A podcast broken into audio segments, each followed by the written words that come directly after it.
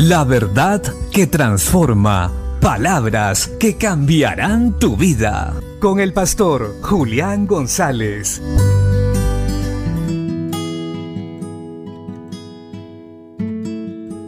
La Biblia dice en el libro de Génesis capítulo 1 versos 27 y 28.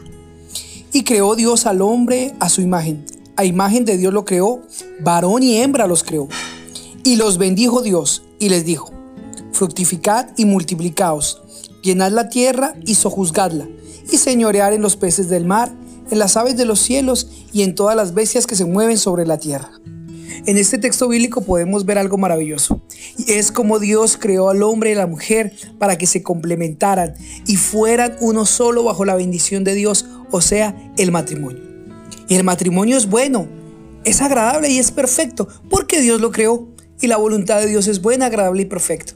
Cuando una pareja se une en la base matrimonial que es el amor y en el temor de Dios, el resultado va a ser una relación próspera. Pues Dios dijo que fueran fructíferos, que se multiplicaran y que señorearan sobre todo en la tierra.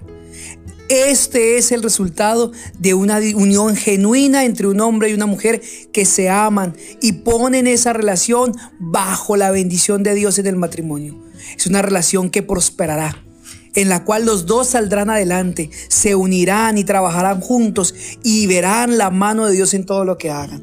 Recuerda, el matrimonio es algo bueno y maravilloso que Dios creó para el disfrute y el placer del hombre y la mujer, para que se conocieran, se ayudaran mutuamente y disfrutaran de la bendición de Dios. Algo importante a tener en cuenta es que este paso maravilloso se debe hacer con madurez.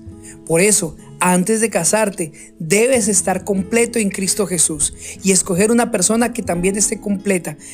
Pues el resultado de dos personas que están plenas en Dios siempre será bueno, agradable y perfecto. Bendiciones.